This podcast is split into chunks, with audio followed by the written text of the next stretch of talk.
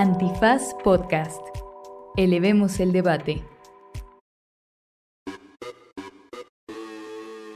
Buenos días, buenos plagios, buenas noches, bonita madrugada o cualquiera que sea la invasión a las instalaciones gubernamentales que estén ustedes enfrentando en este recochino momento. Volvimos a Derecho Remix después de unas vacaciones merecidísimas para echar la flojera, echar la cheve y echar la película y la buena serie y estar con la familia.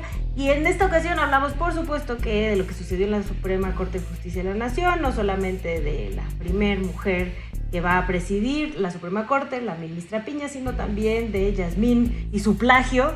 Eh, también nos fuimos a Sinaloa, como era de esperarse en este inicio de año movidísimo, hablando de Ovidio y la aprehensión y todo lo que sucedió en el estado. Y eh, la represión a unos estudiantes de la UDG por defender un parque ecológico. Y para cerrar este primer episodio del 2023, también hubo temas internacionales. Platicamos de qué pasó en Brasil en la toma de posesión de Lula, la llegada de Biden a México y esta décima cumbre de América del Norte. Y desafortunadamente también platicamos de lo que pasó en la línea antes del metro a propósito del choque entre los trenes a inicios de esta semana. Así que quédense que este episodio está cargadito de sustancia Hicimos lo que pudimos para desahogar los temas bajo las instrucciones de la H Producción, pero sobre todo los disfrutamos porque ya estamos nuevamente cerca de ustedes en esto que es... Derecho. Remix. Divulgación jurídica para quienes saben reír. Con Ixel Cisneros, Miguel Pulido y Andrés Torres Checa. Derecho Remix.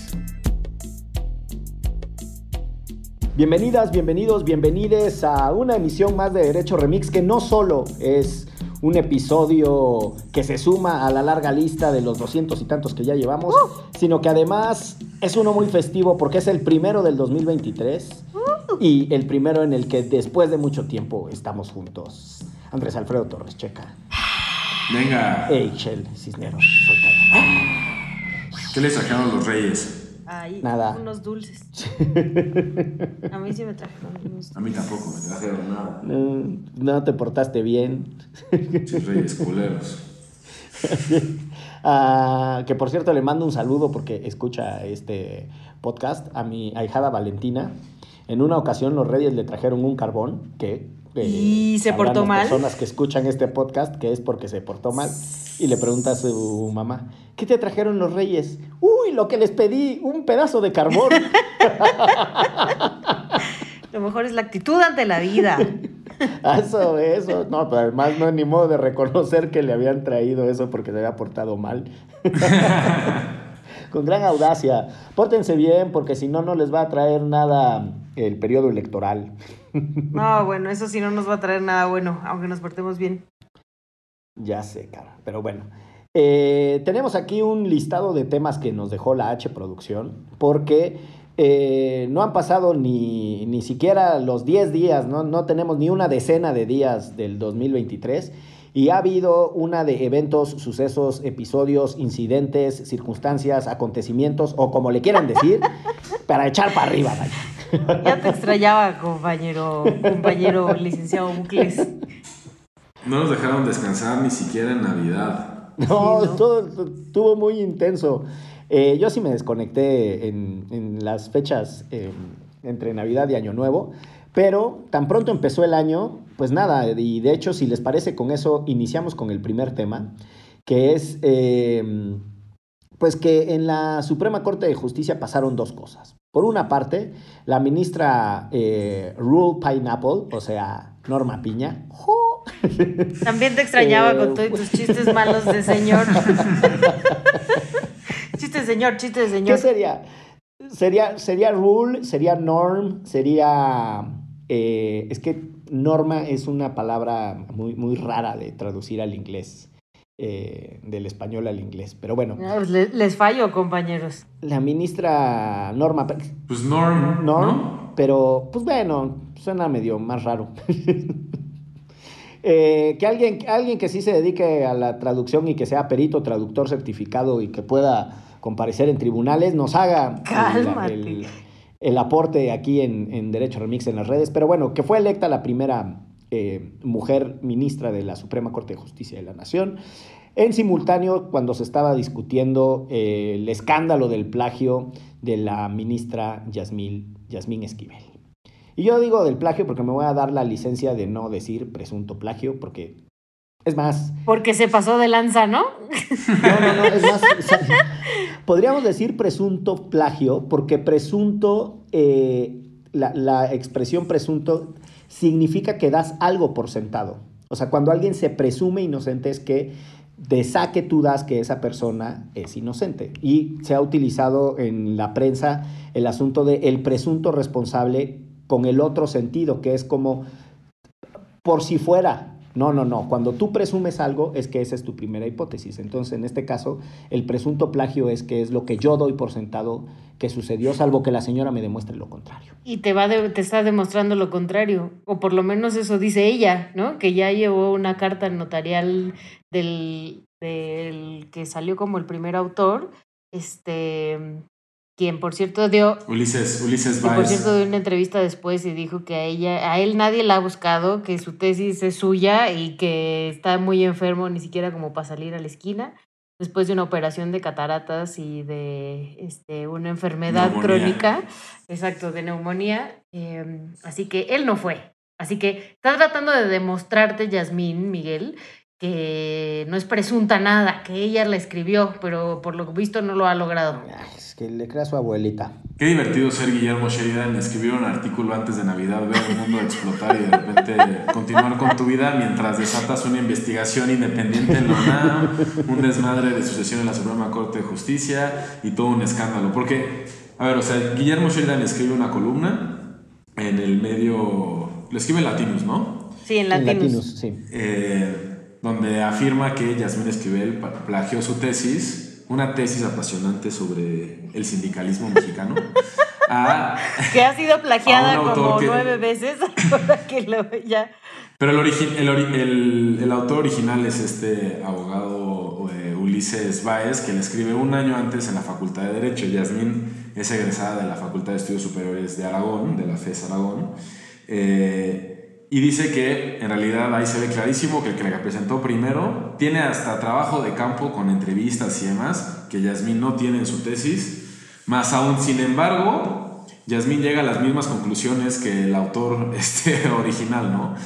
De ahí se desata un desmadre y lo que está muy interesante, o a mí lo que me parece más interesante es toda la red que parece existir dentro de la UNAM, al menos, habrá que ver otras universidades, pero seguramente hay algo similar, de tesis plagiadas eh, con la misma asesora o sinodal coordinante. ¿no? Esta, esta profesora que es la maestra este, Marta Rodríguez, creo que se llama, tiene ya cuatro tesis que ella ha dirigido que son muy similares a la tesis original del el autor eh, Ulises, que es el, que primero, el primero que la presenta en el 86. ¿Cuántas más no habrá así a lo largo ¿Cuántas más, Calderón? ¿Cuántas más? ¿Cuántas más, Graue? ¿Cuántas más? es que... No, perdón, y ahora lo que desataron fue pues, que se pusiera a trabajar todo un sistema que no es tan claro dentro de la UNAM para determinar qué se hace en el caso en el que una exalumna se demuestra que plagió su tesis 30 años después de haberse titulado y no me parece que sea tan claro cuál sea la consecuencia. No, está, el caso está bravísimo. Em, por una parte está la crisis que es pública y conocido que tiene el sistema de titulación por tesis, eh, no solo porque muchas personas no la terminan y no solo porque los niveles de revisión y de rigor académico son muy bajos y no solo porque además forma parte de una industria eh, en la que se asignan incentivos em, académicos eh, remunerados, pues, y entonces pues se hacen a destajo en muchas universidades y ahí están los profesores titulando a sus alumnos con las prisas. Vamos, hay muchas cosas por donde se le puede entrar al, sistema de titulación por tesis que... Porque además a quienes titulan les dan ciertos puntos, lo cual significa premios, lo cual significa dinero. ¿no? Entonces, entre más, más, este, alumnos titules y más sinodales seas de las tesis, más este, puntos tienes y más de lana tienes en tu cheque. Y ahí, y ahí hay muchas cosas que podríamos explorar, pero pues no nos va a dar el tiempo. pero creo que eh, de manera muy concreta hay dos ejes que han atrapado la atención de muchas personas. ¿Cómo se investiga un asunto de este tipo con qué y con qué consecuencias académicas? ¿no?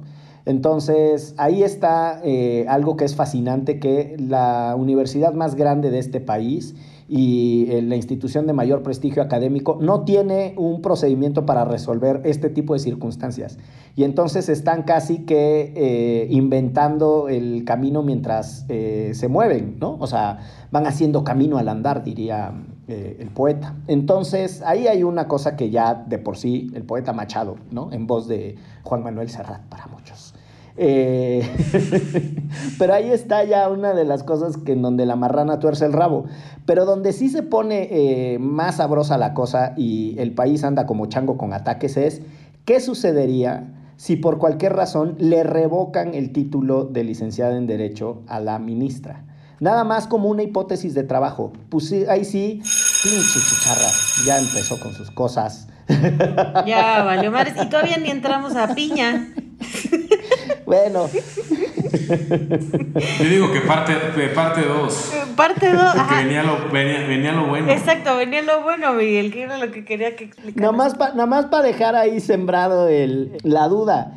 ¿Qué sucedería? Porque de verdad no hay ningún precedente de algo de este tipo. Es eh, sus resoluciones, que además tiene una trayectoria judicial, eh, tanto a nivel local como a nivel federal, perderían valor. Eh, no, no, no quiero llegar a ese entuerto. La verdad es que sí se puso sabrosa la polémica. Aparte, ella dejaría de ser ella dejaría de ser abogada, ¿no? Y un requisito para ser ministra de la Corte es ser abogada. Entonces, si ya no lo es, dejas de serlo. Por lo pronto tendría, o sea, si, si el resultado de la investigación académica fuera la revocación de su título, pues la tendrían que chispar. Madre santa. O sea, la ministra Piña, qué bien, ¿no? Qué bueno que... Felicidades. Felicidades, ministra, que seguro nos escucha. A usted sí le mandamos saludos. Es que de verdad, ya, en serio, porque sí creo que vale la pena que, nos robemos unos segunditos y que nos dispense la recochina chicharra, que nos, que nos haga una licencia. Eh, las explicaciones son de un absurdo, de verdad, que rayan en la ridiculez. Si no fuera porque es un asunto público tan relevante, es para atacarse de risa. O sea, es que hasta parece broma de mal gusto. Las explicaciones de, no, yo empecé a escribir mi tesis en quinto semestre, pero entonces fui con la maestra y yo le dejé el trabajo y ese mismo alumno reconoció que le robó a la, que usó lo que la maestra le compartió. ¿Y por qué entonces la maestra permitió que se titularan los dos? ¿Y por qué la que defiende a la ministra es la maestra que fue incapaz de en un año notar que le estaban entregando dos tesis. O sea, aquí lo que es fascinante, idénticas. Exacto. Deja tú ya la, de, la de seis años después. Dices, bueno, ya hasta se me olvidó, ¿no? Pero una, al, o sea, al, año te entregan la mismititita con las mismas conclusiones. No, me jodas. Y esa con esa autoridad moral es la que anda defendiendo a la ministra. O sea, no mames, mejor que no te defienda nadie, ¿no? Porque si te defiende, o sea, si la que te está defendiendo es, yo certifico que sí me llegó esta carta y yo en su momento certifiqué que las dos tesis eran originales. Señora, pues usted no tiene mucha credibilidad ni como defensora ni como testigo, ¿no? ¿Estamos de acuerdo? De acuerdo. De acuerdo. Totalmente. Sí está, muy rabioso ese tema, pero bueno, eh, solo porque hay otros 344.824 asuntos que desahogar, nos vamos a mover al que sigue y pues nada, como ¿Cómo quedó la Corte ahora eh, encabezada por primera vez por una mujer, eh, que es la ministra Norma Piña, que evidentemente no forma parte del grupo cercano del presidente? Es de hecho una de las ministras que menos ha votado en el sentido de, los, eh, de las defensas que el presidente, ajá, de los proyectos que, defienden la postura del gobierno. Es la que menos, según el periódico Reforma. La, que menos de las y los candidatos que se postulaban para, para presidir. Pero lo que está bueno es que antes se aventaron, o sea, para la, la vez eh, anterior, ¿no? Este, cuando Arturo Saldívar se aventaron 30 rondas, ¿no? Y ahorita la tercera, ya, órale, la que sigue, y es, eso habla de que por lo menos había, se habían puesto de acuerdo previamente cómo iba a quedar el asunto y estuvo chistoso como en la primera ronda en la primera ronda votan dos personas por Jasmine Esquivel y ya después este pues se ve que uno dijo bueno ya te di mi voto ¿eh? ya ya anótamelo en la lista y en la que sigue solo ella votó por sí misma no y ya sí, güey, nadie más nadie más seguro es que nadie más perfecto la que sigue. Y que qué cosa eso de que tuvo dos votos y que lo, uno de los votos es de ella o sea sí es como y luego solo tuvo uno y el, el solo uno era el suyo. Pero además, o sea, para hacerlo todo todavía más em, burlesque, de verdad que cinco candidatos.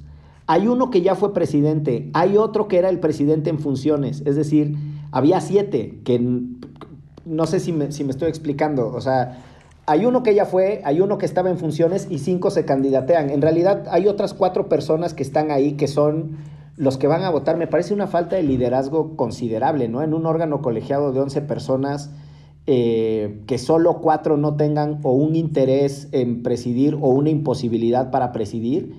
Eh, es que están duros los chingadazos y presides, ¿no? Sí, yo no sé si uno quisiera aventarte esa rifa del tigre, la neta. Pero a lo que voy es que es eso, o sea, son cinco los que querían. O sea, nada más faltó que se pospusiera, que se propusiera, perdón, este el pasante de la segunda sala. Estaba ahí, este, el, el, es que estaban todos, estaba el cinco candidatos de once me parecen muchísimos, de verdad. O sea, es, es una cosa muy loca. Y a la, siguiente, a la segunda ronda pasaron todos. Y ya después en la tercera fue donde se switcharon y solo quedaron los últimos dos. La última y el último. Pero bueno, estamos contentos con el resultado, ¿no? Sí, estamos contentos. Yo creo que, yo creo que es, técnicamente es una ministra que ha venido dando discusiones y, y posturas consistentes. Me parece que eso no es cosa menor. Para algunas personas es muy relevante el asunto de que es alguien que viene de lo que se conoce como la carrera judicial, es decir, que es alguien que se formó en el Poder Judicial y que en ese sentido pues, representa de mejor manera los intereses del Poder Judicial o lo entiende mejor. Y bueno, no es cosa menor que en un país como este eh, el Poder Judicial esté presidido por una mujer. Me parece que es bastante, bastante importante. Siento que le vas a ganar a la chicharra. Siento. No, la chicharra ya se fue a dormir, yo creo. la confundimos con el ajuste de tema. Ser la, la chicharra de Pinocho que ya se fue ahí. No he, visto Pinocho, no me quemes nada. Ay, está bien linda, está bien linda. Bueno, a mí me gustó mucho. Yo, yo, yo, tampoco la he visto, pero bueno, sé que hay un grillo. Ah, pensé que ibas a decir que a ti no te había gustado. Ay, tampoco soy así, ¿qué te pasa? Tiene su corazón de niño. Mira, tiene su corazón infantil. Mira, pues bueno, quién sabe. Eh, ese en realidad era solo un tema, que, que era lo que había sucedido en la, en la Suprema Corte de Justicia de la Nación. Eh, pero pues nada, a ver cómo le hacen con el conteo de la chicharra. Pero vamos a reiniciar eh, con un segundo tema, que es la, la, violencia en Sinaloa y la aprehensión de Ovidio Guzmán. Hombre, sí estuvo bueno el año, digo, el inicio de año. Qué barbaridad. Sí, está, está bravísima. Nada más para poner en, contexto muy rápido, recordarán ustedes que en 2019 a este señor lo detuvieron y después por eh, instrucción presidencial, como se supo después, lo soltaron. En aquel entonces fue un brete porque lo detiene el ejército, supuestamente, ya saben, las versiones de una patrulla estaba haciendo un rondín eh, convencional y de repente fue agredido de la nada por un comando armado. Y en reacción a eso... Que un poco es la misma versión que esta, ¿eh? O sea, creo que es la misma la versión Siempre andan haciendo un patrullaje de rutina, que es la expresión que utilizan, ¿no? Y ahí, y ahí les disparan. Pues qué pendejos los que disparan, porque siempre acaban mal dispararle un patrullaje de rutina, cabrón. Pero bueno, este. ya deberían de aprender que eso no se debe hacer. Y en la ocasión, en 2019, eh, agarran al presidente volando en una aerolínea comercial hacia Oaxaca, sin, eh, sin comunicación, el pinche país ardiendo, hecho un desastre, etcétera, etcétera. Y eh, el que primero sale muy eh, envalentonado a dar explicaciones es el paisano de, de Ixchel Cisneros, eh, Alfonso Durazo, actual gobernador del estado de Sonora. Y pues nada, ahora repiten el operativo. Hay personas impresentables en mi pueblo, sin duda. Y, ahora repiten el operativo en algo que me parece que en términos de lo que significa aprender a un personaje eh, visible, relevante de una estructura criminal, pues, creo que hay una suerte de consenso de que le salió mucho mejor que la vez anterior.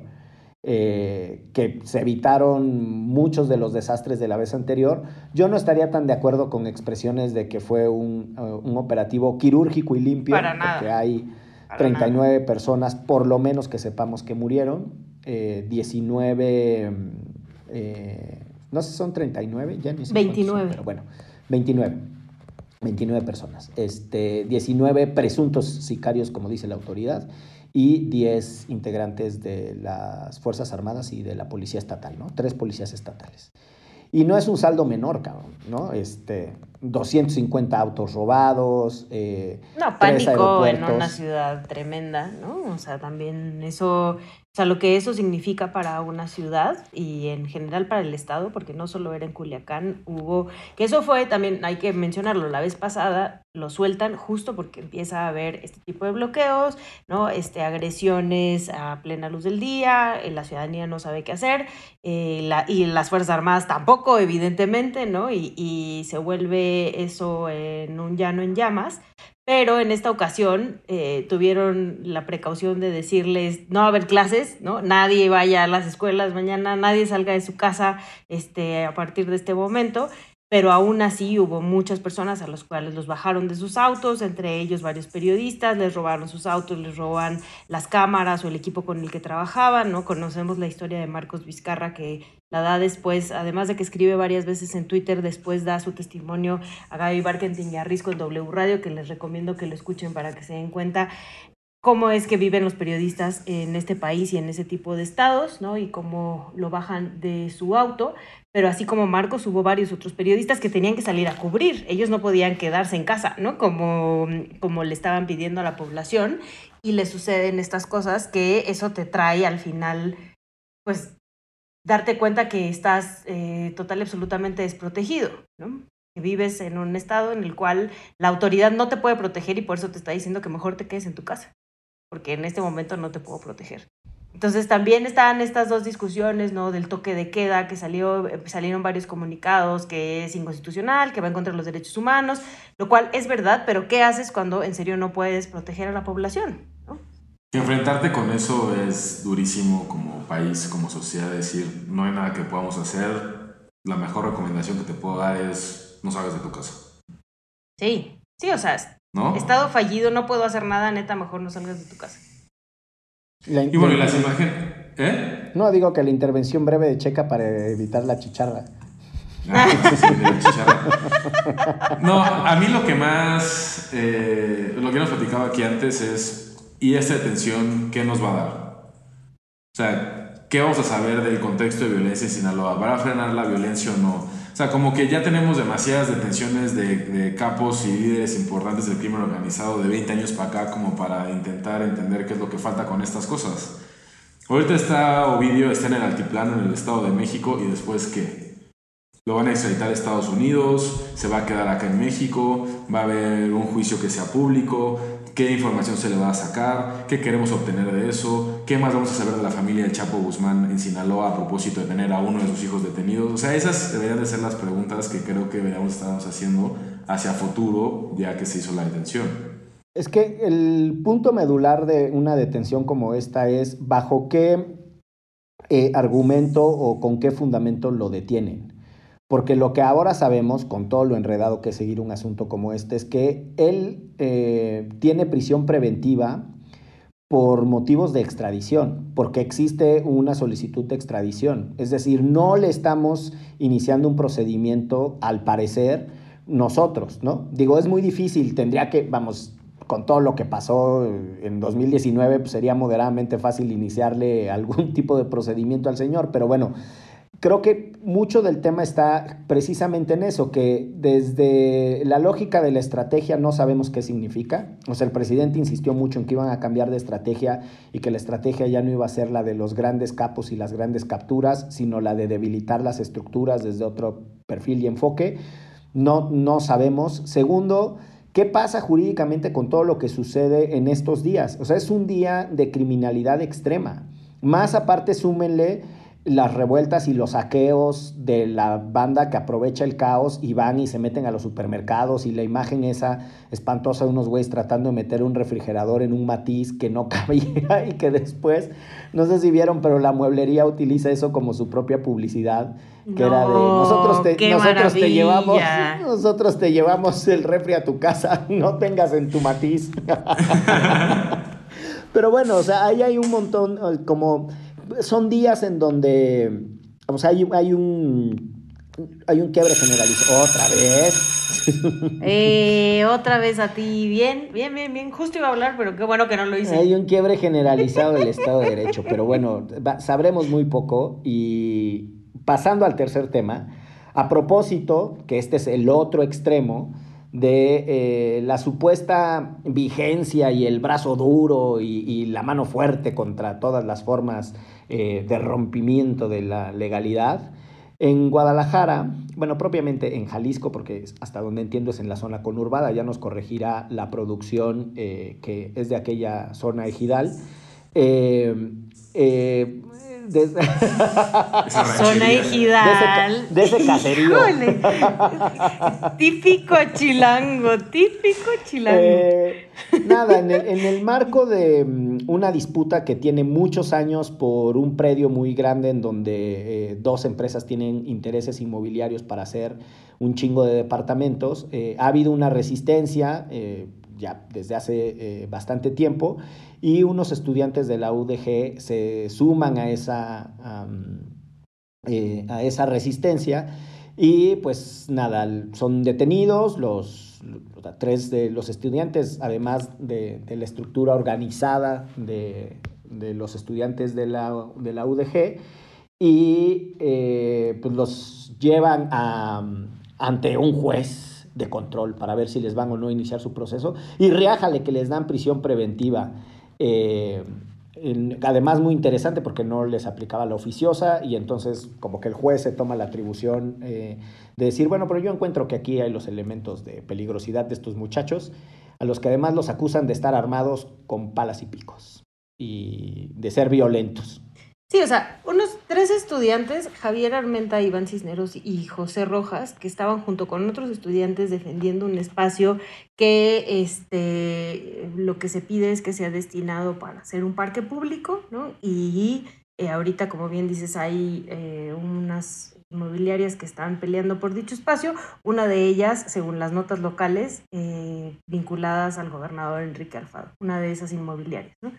Entran estos estudiantes y otras personas, ¿no? En defensa, digamos, de este espacio, y a ellos tres son a los que los detienen, pero además los mandan a Puente Grande, ¿no? Que es una prisión de alta seguridad, donde este, pues, hay personas no tan chidas, digamos, ¿no?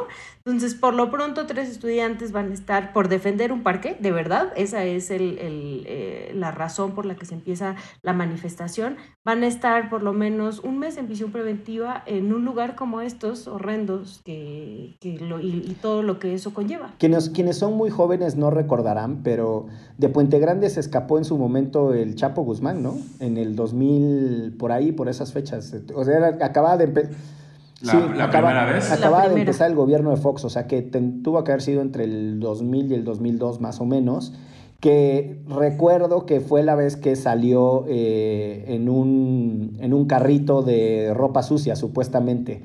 Y el que entonces era el, el, director del penal era Damaso López, al que le decían el IC, cuyos hijos son los que están peleadísimos con los hijos del Chapo, que son los hijos, el mini LIC.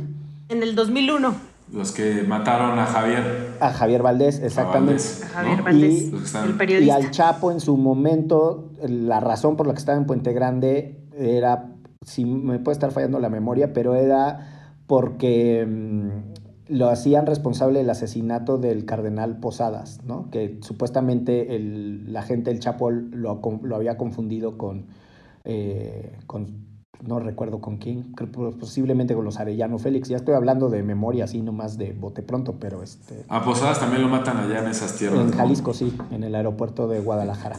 En esos, en esos latifundios. En esa zona de Giral. llena, de llena de chivas. Ahora, la gente que culpa, la gente que culpa de la carrilla con Clara Sofía, productora de este, de este Exacto, qué malas personas. Ella es peor, ¿eh? Solo que fuera, ustedes no la conviven fuera de micrófonos.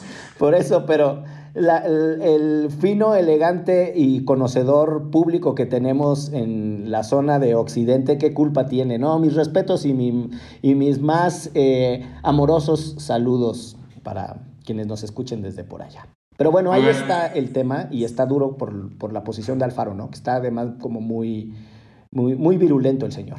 Que además entra, o sea, los estudiantes terminan estando entre la espada y la pared de una disputa política que ya tiene un tiempo entre el rector de la UDG que se llama Ricardo Villanueva y Enrique Alfaro, que al menos desde el año pasado se andan peleando por temas de recortes presupuestales. Entonces, o sea, esto ya ha escalado públicamente en alguna conferencia de prensa. Alfaro le llamó mentiroso a Villanueva y así se la tra se, se, se llevan pimponeando y los estudiantes quedan a la mitad en donde ya decía Shell, los predios parecen ser que son de intereses de Alfaro, los estudiantes son de la Universidad de Villanueva, a ver qué, cómo termina eso. Porque es un mes ahorita y podría ser más. Ustedes no están para saberlo, pero antes eran bien amigos, fíjense. Pero nada más empiezan los pleitos de dinero y ahora sí agarra, agárrate contra el gobernador. Pero sí estamos, sí estamos para saberlo. Cuéntanos. Antes eran compas, compas, compas. Así, Movimiento Ciudadano, ahí la universidad, mira. Así. Uno a la mano del otro. Y de repente, pues es que ya no tengo tanta lana para ti. ¿Cómo de que no verás? Ahorita te armo aquí un desmadre con los estudiantes. Eran Tarzán y Chita, como dice mi mamá. ¿Tarzán y quién? Chita. Este, pues antes de ir a los siguientes tres temas que vamos a dejar para el siguiente bloque, eh, escucharemos una pausa. Muchas gracias por acompañarnos en este primer episodio del año de esto que es Derecho Remix. Este país ya perdió su belleza. Vámonos. No podemos. ¿Por qué no? Los estamos esperando. A nuestras hijas, a nuestros hijos. La espera, una tragedia en dos actos.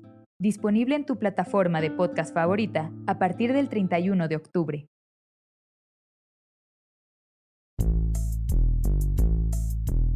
Pues regresamos a nuestro primer episodio del año 2023 en este popurrí de temas eh, decembrinos y de inicio de año para un tema internacional que fue el desmadre que se armó en Brasil a propósito de la toma de protesta de Lula.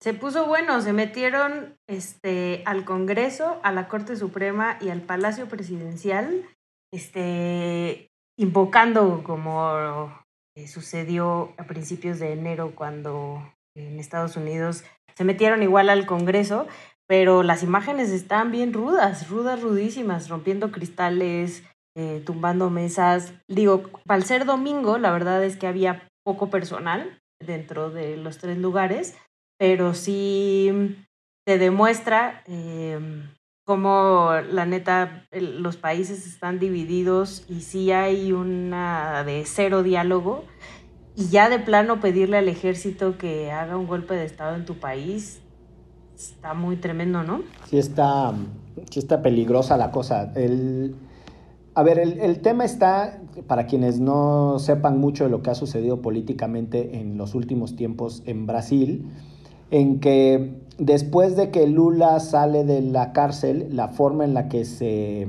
revisan sus condenas y la forma en la que se tumban las eh, acusaciones que tenían, lo hacen eh, quedar otra vez en condiciones de competir electoralmente. Los brasileños tienen unas restricciones para participar en procesos electorales si ha sido acusado y condenado por causas de corrupción. Entonces, de esta manera, pues la derecha trató de inhabilitar a Lula por mucho tiempo eh, y la técnica de la defensa logra la anulación de los juicios, lo que para todo fin práctico no es que Lula haya salido porque cumplió sus condenas, porque en ese caso hubiera estado o seguido inhabilitado, sino que propiamente el señor está, desde la perspectiva judicial, limpio, totalmente... o sea, se les cayeron los casos, prístino. ¿no? Sí. Sí, sí. Y, y- y algunas condenas se anularon, que es, no es lo, o sea, que hay una anulación total de la condena. Pero bueno, y revocaciones y distintas cosas que pasaron.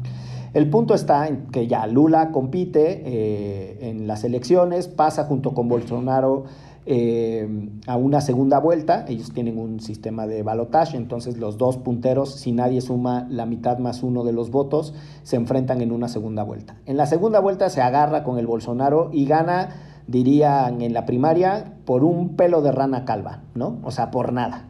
Que una, una minucia de pinches votos. Y con Sí, eso. menos de un punto porcentual. Sí, sí, sí. O sea, era, era nariz. Qué Peña Nieto ni qué nada. Tómala.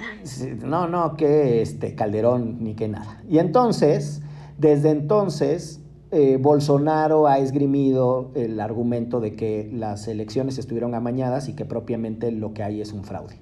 Y ha estado calentando el escenario y sus seguidores, que son una derecha muy rancia, pero muy leal y muy activa, eh, se empezó a movilizar. Brasil tiene una capital eh, por diseño, la capital de, eh, de Brasil, como ustedes sabrán, es Brasilia, ¿no? Es la capital federal, una ciudad construida ex profeso para tener ahí los poderes federales de Brasil. Y es como muchas otras ciudades capitales federales, una mezcla de una superposición de jurisdicciones y de competencias, ¿no? De repente hay cosas que le tocan al gobierno federal, pero hay un gobierno local, pero además hay un gobierno de la provincia, o sea, del estado, ¿no? Lo que para nosotros sería el equivalente al gobierno estatal. Y parte de, de lo que está sucediendo es que Lula acusa a las autoridades locales, que son bolsorani- bolsonaristas, Bolsonaristas. Por eso. ah, ya, bolsonaristas. Sigue con la fiesta del sábado, el perreo Pues está- Sí, no se, no se me ha bajado. Eh, los acusa de haber sido permisivos en extremo, ¿no? Y entonces, mucho del argüende y el merequetengue que traen ahorita allá es si también va a poder eh, Luis Ignacio Lula da Silva eh, quitarle los controles de la, de la capital a, a los seguidores de Bolsonaro, más aparte un montón de otras implicaciones de personas detenidas, son cientos de personas detenidas, o sea, son un chingo y un madral. Y pues nada, esa, ese tema de la superposición de funciones y quién controla las capitales y etcétera es, es muy común. No sé si ustedes recuerden cuando los linchamientos en la Ciudad de México, en aquel entonces Distrito Federal en Tláhuac, este, Marcelo Ebrard era el secretario de Seguridad Pública. Pero el secretario de Seguridad Pública de la capital, por alguna extraña razón, algo que ya no sucede ahora, lo designaba el presidente de la República. O sea, lo tenía que ratificar, pero lo podía remover el presidente de la República. Lo nombraba el jefe de gobierno. Entonces, eh, eh, Fox destituye a, a Marcelo y ya después Andrés Manuel lo repesca y lo hace, no me acuerdo, creo que secretario de Desarrollo Social, otra cosa. Este, pero bueno, e- eso está, ese pleitazo No, también ahorita justo al, al gobernador de Brasilia, la Suprema Corte lo separa 90 días de su cargo, ¿no? Por estas, este, por lo que sucedió en, en estos tres recintos el fin de semana. Y justo, pues lo que dicen también es que ya es un pleito porque, bueno, quienes están, quienes, eh, un juez que está mucho más cercano a Lula es quien dice, vámonos, vamos, de una vez vamos a aprovechar para tirar a, a este hombre que ¿cómo se dirá? Ivanes, Ivanéis Rocha, ¿cómo se dirá su nombre? Ivanéis. Jojo- Jogocha, porque ves que en, en portugués la R suena así como si fuera uno de Costa Rica. Y Costa ¿Quién Rica. sabe? Pero por lo pronto 90 días, por, gracias al asalto del domingo, no va a poder estar el amigo en su cargo. Ay, ¿quién fuera ese güey para no ir a trabajar? No sabemos si le pagan, ¿eh? ¿Qué tal que no le pagan? 90 días sin pago también. Tacanijo. Tacanijo, No. tacanijo. Sí está recio. Que aquí la importancia de, de reconocer los resultados electorales para evitar este tipo de desmadres, ¿no? O sea, ya había pasado con, con Trump en Brasil en 2016. En Estados Unidos. Eh, con México en 2006. Eh, Pero, pero acá, acá en Brasil sí era contundente Bolsonaro en decir que no reconoció los resultados, que querían que se repitiera el, el contar los votos, que él no iba a estar en Brasil para entregarle la banda presidencial, que es esta tra- tradición en donde el presidente saliente se le entrega al presidente entrante, y agarró un avión y se fue a Florida, a la mierda.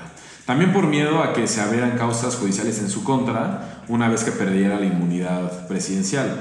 Pero eso alimenta un montón el sentimiento de que este es un resultado injusto, lo cual da pie a que se den estas cosas. Y las similitudes en las imágenes entre lo que pasó en Estados Unidos en 2016 con... Digo, perdón, en 2000... Este, ya me callaron porque no, porque no me sé las fechas. Está bien. Pues entendieron, entendieron que se parece a Estados Unidos. O sea, además... Ya, Brasil. Y que Trump y Bolsonaro son amigos. Y sí son amigos, sí son amigos también. Sí son amigos. Exacto. Y son desde allá, desde. Estados. Unidos, además mandó un tuit acá súper guango, la neta, este, no ni apoyó, ni dijo, está muy mal muchachos que anden haciendo eso, ahí súper descafeinado para no quedar mal con sus seguidores. Sí, pues sí, güey, la misma técnica de Trump, ¿no? O sea, como, como, como... No te digo que no, pero tampoco te digo Eh, que sí.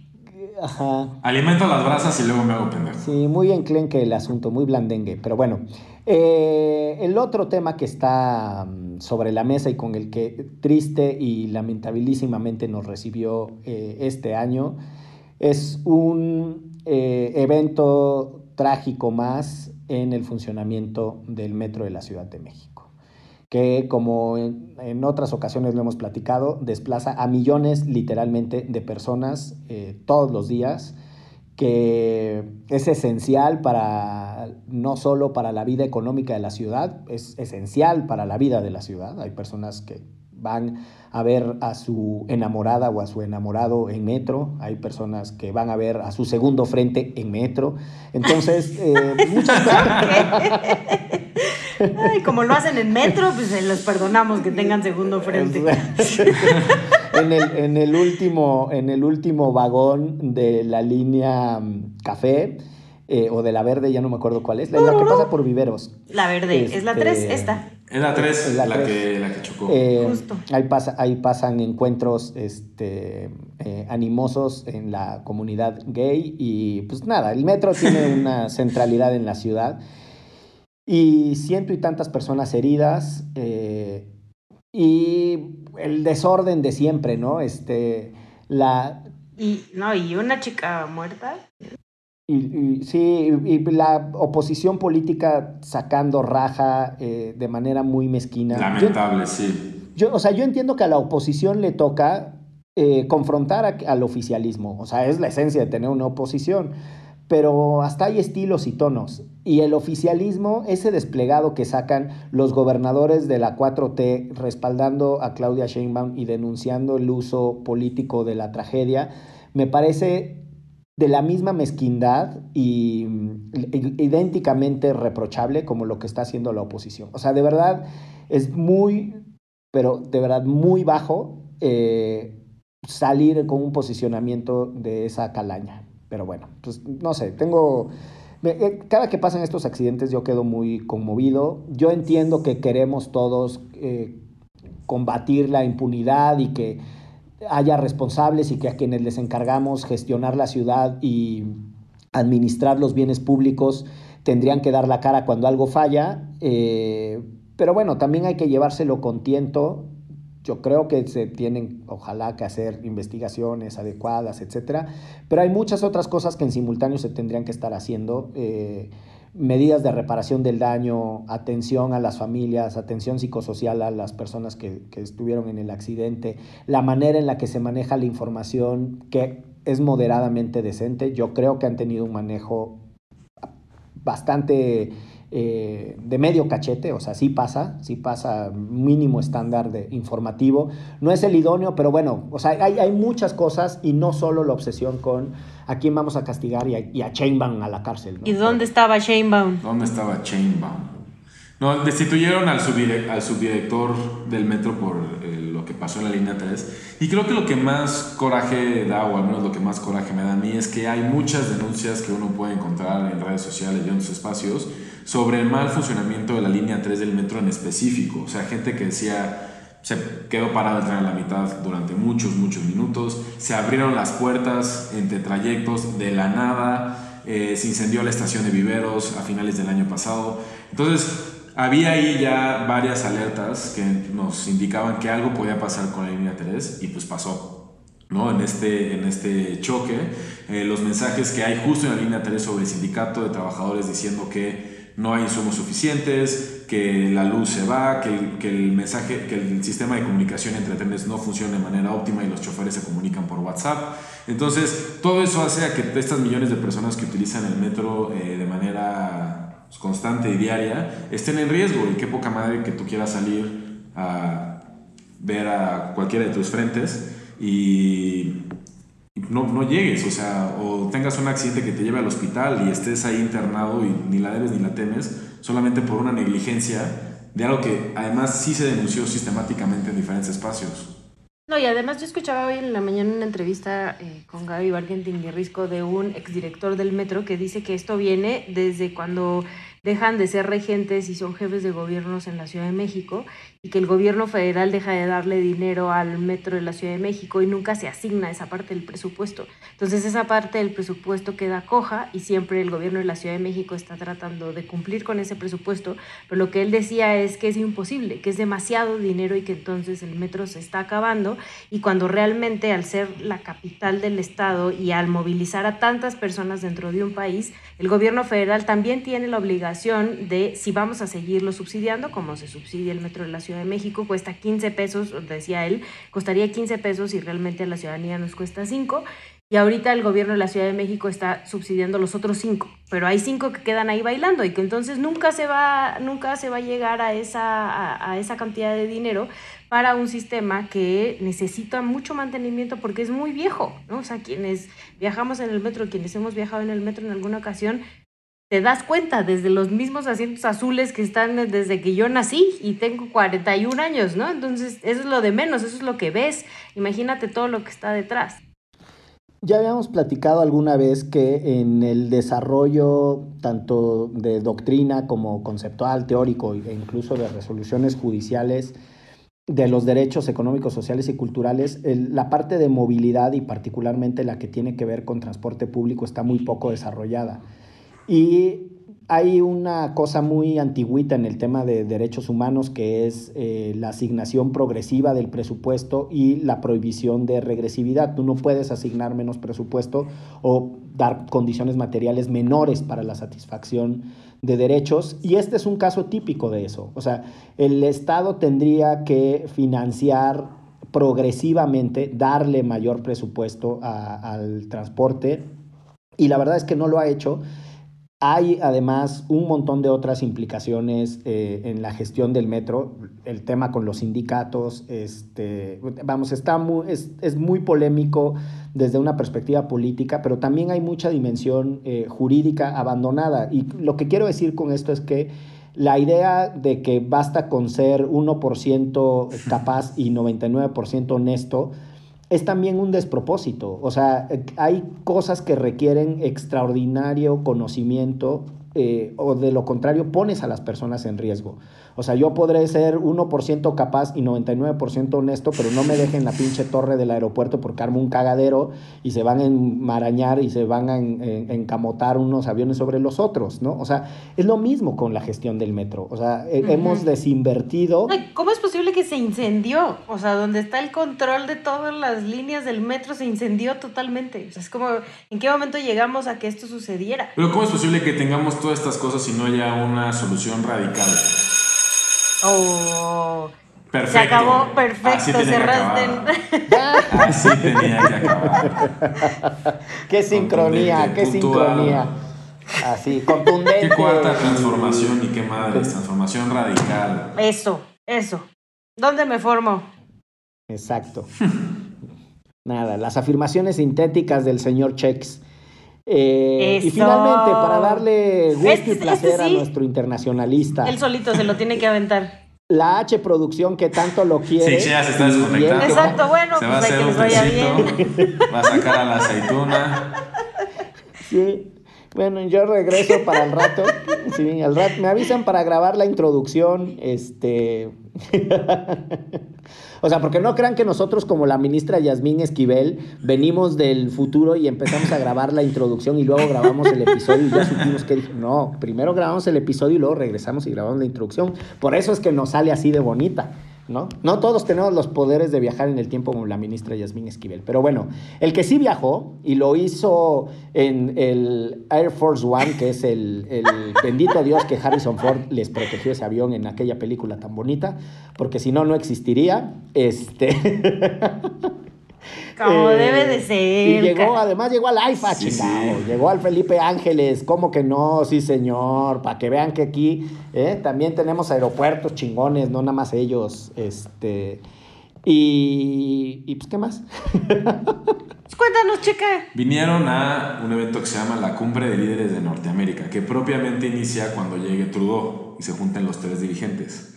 Ahorita nada más va a ser una reunión bilateral para temas estratégicos entre México y, y Estados Unidos. Y es interesante que es la primera visita de un presidente estadounidense en México desde aquella visita de Obama que habrá sido en 2013, 2014, si mi memoria no me falla, cuando dio hasta una conferencia en el Museo de Antropología y demás. Después, ningún presidente de Estados Unidos había venido a México. Eh, vino Trump como candidato en 2016, eh, pero no, no como presidente.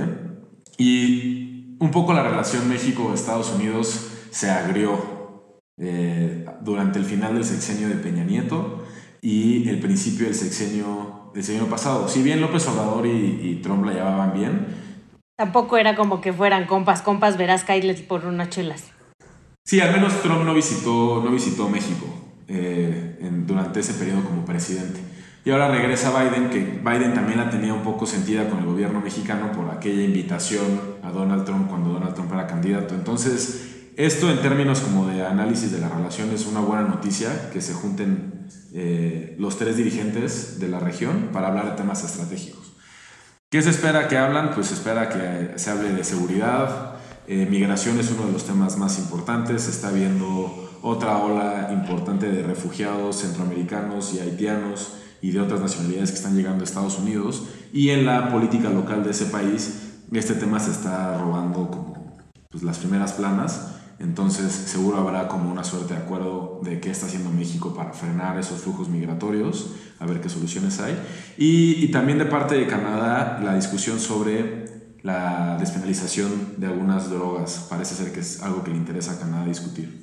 Y también está lo del Temec, ¿no? O sea, lo de... el- Ah, bueno, sí. Y, o sea, lo de los autos, lo del maíz transgénico, ¿no? Como los pleitos que se ha aventado el Presi en estos últimos meses este, con sus aliados. Los paneles, ¿no? Lo- o sea, hay unos Sí. paneles. Hay unos paneles que son de diplomáticos y expertos y actores clave en esos temas, donde ahí es donde ocurre realmente toda la carnita del TEMEC y ya después se llegan a acuerdos que se, se firman de manera bilateral.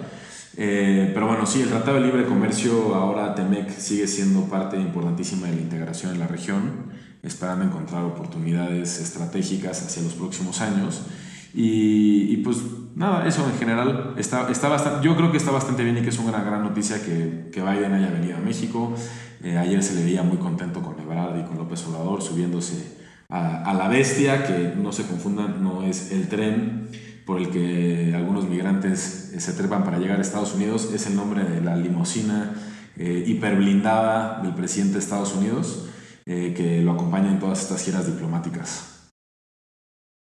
Sí, también cuando vino Obama la trajeron, ¿no? El, la- y es, es como por protocolo en esa viaje el presidente de, de los Estados Unidos. Sí, también. ¿A todos los países o solo a países culeros como los nuestros? Pues fíjate que no sé si a Inglaterra llevará la bestia, es una gran pregunta, pero O hay una bestia inglesa hay una bestia inglesa, exacto. que se, que, que se maneja del otro lado. Pues sí, porque si no, ¿cómo le hacen? Ah, ¿verdad? Ah, ¿verdad? Hay que Eh, pensar ahí. exactamente, o sea, se maneja desde la cajuela. Ah, no, ¿verdad? Oye, como grúa del aeropuerto. Este, no, hay dos cosas que, que están ahí en torno a la visita del presidente Biden. Una es, eh, la suma de eventos que si la detención de Ovidio previo a que venga un presidente, que coincide con una tradición de presión de los gringos y que los mexicanos le tributan entregándole siempre un gran capo y que forma parte del mensaje de en este país estamos comprometidos eh, con luchar eh, y enfrentar a las estructuras criminales que les mandan fentanilo y tanta cosa. La otra es que aterrizó en el AIFA y había un debate de si iba a aterrizar en ese o en el Aeropuerto Internacional de la Ciudad de México Benito Juárez porque las distintas cosas de medidas de seguridad y no sé cuál, y el simbolismo de que aterrice en el AIFA, pues evidentemente para eh, alguien como Andrés Manuel López Obrador, que trabaja mucho eh, precisamente los mensajes La cosa de códigos y las narrativas, pues es bastante. Pero lo tercero es el anuncio que hace Brad de que México se compromete a recibir 30 mil migrantes eh, de Estados Unidos en, en los procesos eh, de deportación y demás, sin saber si son mexicanos no son mexicanos, qué va a pasar con las fronteras. Eh, y todo eso en una relación que históricamente ha sido muy asimétrica, ¿no? Los Estados Unidos tienen mucho más poder que nosotros y aunque las relaciones son bilaterales, los acuerdos no se construyen por consenso, esa es una inocentada. Y están ahí esos temas que por lo menos dan de qué hablar, ¿no? O hacen, le ponen pimienta a- al debate de la visita de, de Biden, ¿no?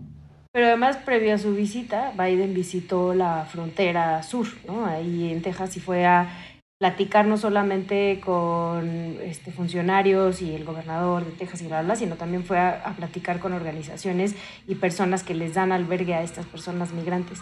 Entonces, pues sí es muy simbólico que haga esto y después salga nuestro canciller a decir, ¡ah, nos los van a regresar a otros 30 mil! Entonces, em, sin duda, como dice Checa, va a ser algo que está en la mesa, o sea, que le importa mucho a Estados Unidos, pero también a los votantes. Y ya acabé. Ah, no es cierto, no es cierto. Bien que te quedaste con ganas de decir Nada, cosas, nada. No las tendrás que Bueno, tuitear. exacto, ya las tuitearás. Oigan, eh, ya tendremos tiempo a lo largo del año de ir desahogando muchos de estos mismos temas. No tengo ninguna duda de que regresaremos.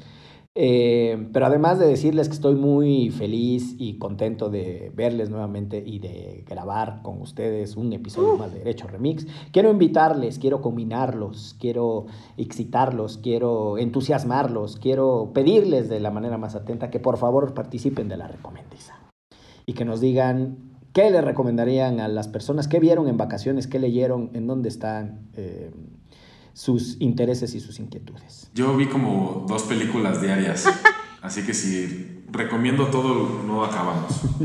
Primero empiezo yo, porque si no, Checa me va a ganar y él tiene muchas otras que recomendar. Ay, a ver, a ver. A ver. Voy a recomendar, este, no solo si son niños y niñas, Pinocho, porque sí está muy bonita y además de que este, pueden ahí ver la mano, de, la mano y las ideas del mexicano Guillermo del Toro.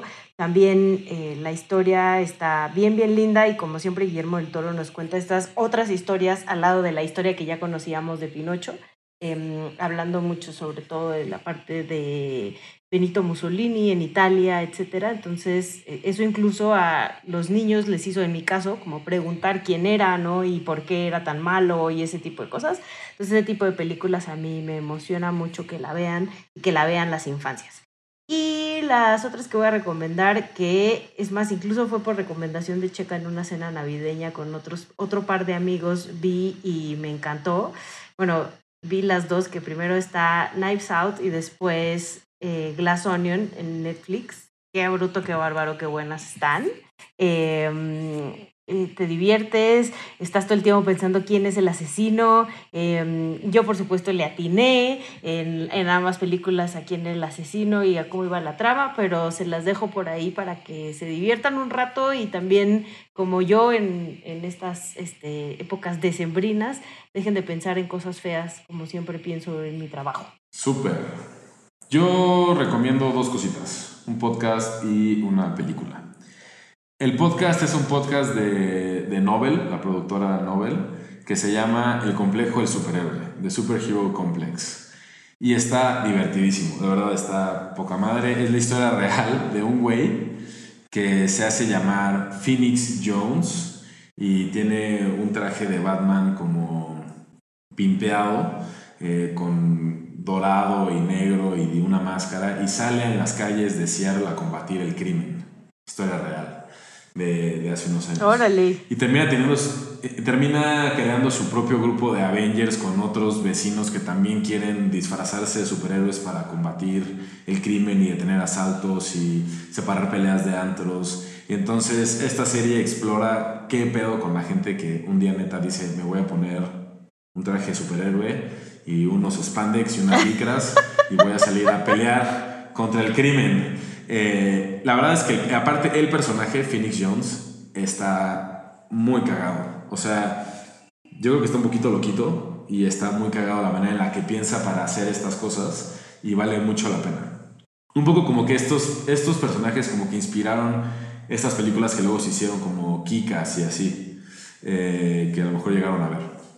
Y la película que les recomiendo, que acaba de estrenar en movie este fin de semana, pero si tienen oportunidad de ir a ver a la cineteca, vale mucho la pena, se llama eh, After Sun, que es el recuento o la reconstrucción de las memorias de una mujer de las vacaciones que tuvo con su padre cuando tenía 11 años. Órale, siento que voy a llorar. Está, está muy linda, es una película muy linda, es una película que también como que siento que pega duro en el Cora. El, el, papá es un papá que está separado de la mamá de la niña y se ve que se ven poco. Entonces siento que voy a llorar, compañero, mejor no voy a verla. Este, este, este, este cuate organiza unas vacaciones en Turquía con su hija y, y todo se reconstruye a través de estos VHS que él graba de ese viaje. Eh, está muy bonita. Vale muchísimo la pena verla. Ya está en movie, aunque todavía la pueden encontrar en algunos eh, cines del país. Mira tú, qué buenas recomendaciones. Eh, yo les recomiendo, a propósito de la ministra Yasmín Esquivel, nada más por título. Exacto, les recomiendo que hagan su tesis ustedes. Exacto, una película que se llama Tesis, que es muy viejita. Uh, que es, de, eh, es de Alejandro Amenábar, un, que además en ese entonces era jovencísimo y es una película así, un thriller clásico de, suspenso, eh, que además tiene mucho que ver con una industria muy oscura de videos violentos que cuando el Internet no era ni tan masivo ni tan accesible en teléfonos celulares ni demás, pero ya empezaba a tener esa cosa como la dark web y pasa ahí como en una, una industria de, de reproducción de videos reales, supuestamente es lo que trata la película, de violencia, pero además con un recurso extraordinario. Uno nunca ve una escena propiamente violenta en toda la película, es el propio coco de uno el que lo hace eh, a partir de sonidos y de saber de qué va la trama. Me encantan esas películas. no, es buenísima. Es como, algo así es como la, la, otra también muy viejita, perdón por el desvarío, la de mm, La Bruja de Blair o sea, también todo el tiempo eres tú con, tu, con tu cabeza, ¿no? Pero bueno. Sí. Y... Los que le llaman género found footage. Ah, mira, siempre se aprende algo nuevo. Y les recomiendo a propósito lo que está pasando eh, en Sinaloa a un escritor que no hace apología de la narcocultura, es mi perspectiva, pero la explica, pero la explica de una manera no necesariamente desde la moral, sino como un sinaloense que la entiende, que es Elmer Mendoza, y tiene un personaje que es el zurdo Mendieta, que es un, policía muy particular. Este, y nada, pues hay, muchas novelas eh, de él, hay una de hace unos 5 o 6 años que se llama Asesinato en el Parque, pero la o sea, toda la secuela de, las novelas del zurdo Mendieta son, son muy buenas. Y además Elmer Mendoza es un sinaloense que tiene mucha capacidad explicativa y me parece que, hay que leerlo de cuando en cuando. Este, y pues nada, también este, eh, ¿cómo se llama este otro escritor que Yuri, se me fue ahorita su apellido? También tiene una novela muy bonita sobre un cantante de corridos que va de cantina en cantina. Y no, ese no lo. Eh, Yuri Herrera creo que es, este, pero ya me corregirá la producción porque ya nos vamos en esto que fue Derecho Remix. Divulgación jurídica para quienes saben reír. Con Ixel Cisneros, Miguel Pulido y Andrés Torres Checa. Derecho Remix.